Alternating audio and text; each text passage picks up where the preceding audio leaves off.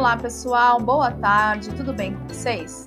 A nossa aula de hoje é uma retomada de conteúdo, né? Essa última aula, formação de palavras, derivação, composição e seus tipos. Então, a língua portuguesa, ela dispõe de diversos processos de combinação de morfemas para as novas palavras. Para a gente conseguir entender um pouquinho desse processo, a gente precisa retomar alguns conceitos. Primeiro, são palavras primitivas? São aquelas que não derivam de outras palavras. Exemplo, dia, casa, flor.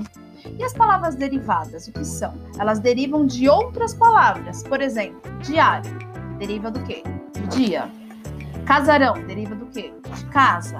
Floreira deriva do quê? De flor. Então a gente precisa entender que existem as palavras primitivas e as palavras derivadas. Os principais processos de formação de palavras são a derivação e a composição. A derivação nós vimos na aula passada, a composição nós vamos ver agora. Então, a derivação, ela consiste na formação de palavras novas, que são as derivadas a partir de palavras já existentes na língua portuguesa, que são as primitivas.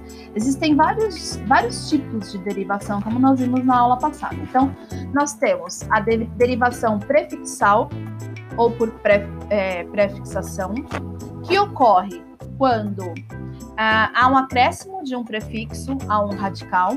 Por exemplo, a palavra é, infiel, inf, prefixo, fiel, radical. Outro exemplo, desleal, des, prefixo, leal, radical.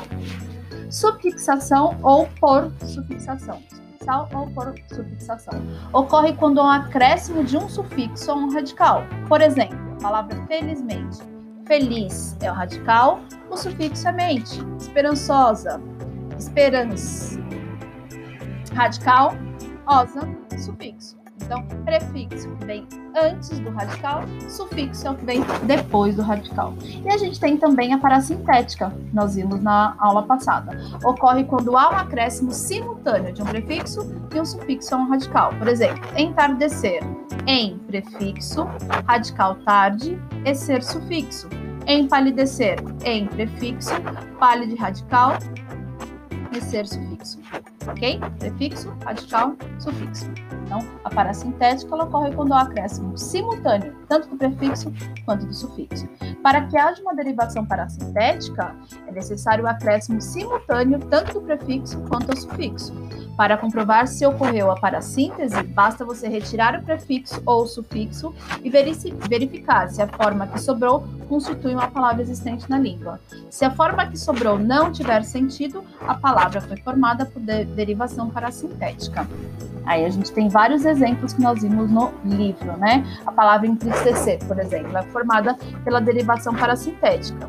Por quê? Porque ela tem um prefixo e tem um sufixo. E se a gente tira o prefixo ou o sufixo, ela não tem é, sentido. A palavra não faz sentido.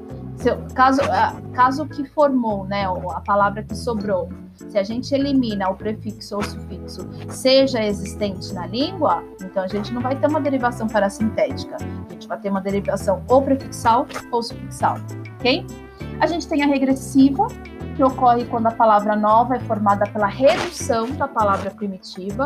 Né? Esse tipo de derivação forma principalmente substantivos a partir de verbos. Por exemplo, a palavra primitiva chorar, palavra derivada por derivação regressiva, choro.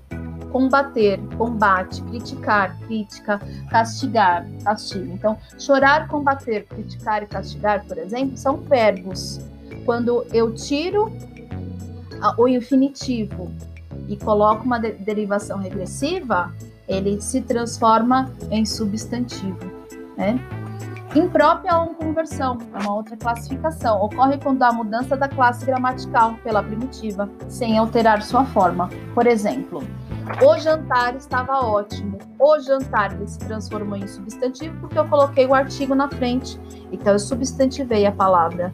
Então quando eu substantivo a palavra, é, automaticamente eu estou fazendo uma derivação imprópria. Por quê? Porque eu mudo a classe gramatical dessa palavra. Ok? Essa é a última parte de derivação. Agora vamos falar um pouquinho de composição.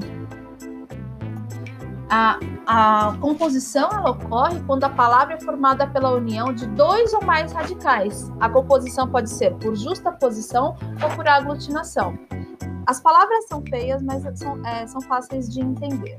A justa posição, por exemplo, ocorre quando não há alteração do radical que se unem. Exemplo, passatempo, pé de moleque, couve-flor, pontapé. Passatempo, eu tenho duas palavras, passa e tempo. Eu consigo escutar as duas palavras, então eu não tiro nenhuma. Eu consigo identificar as duas. Pé de moleque, por exemplo. Eu escuto pé, escuto moleque, não tiro nada. Couve-flor, couve-flor. Pontapé, ponto pé. Agora, por aglutinação, ocorre quando há alteração em pelo menos um dos radicais que se unem. Por exemplo, a palavra planalto. Eu tenho plano mais alto. Se torna planalto. Modificou a palavra original? Sim, modificou a palavra plano e a palavra alto. Embora, em boa hora, eu tenho uma composição por aglutinação. Por quê? Porque eu modifiquei a palavra. Aguardente, eu tenho água mais ardente, eu tenho uma composição por aglutinação. Por quê? Porque eu modifiquei uma das palavras. É simples, né? Então, é muito mais fácil. A derivação tem mais classificações, a composição só tem duas: justaposição ou aglutinação. Justaposição é quando as duas palavras se unem com o mesmo sentido, o mesmo significado das duas palavras. Nenhuma sílaba, nenhuma letra se perde. A justaposição, alguma parte da palavra vai se perder. Ok? É isso, muito simples. Então, para a aula de hoje, o que vocês farão nessa última aula, né, no sexto horário? Vocês farão a página 207 e 208. Todos esses exercícios são no caderno. Formação de palavras 2, composição, páginas 207 e 208. É isso. Beijos e até amanhã. Tchau, tchau.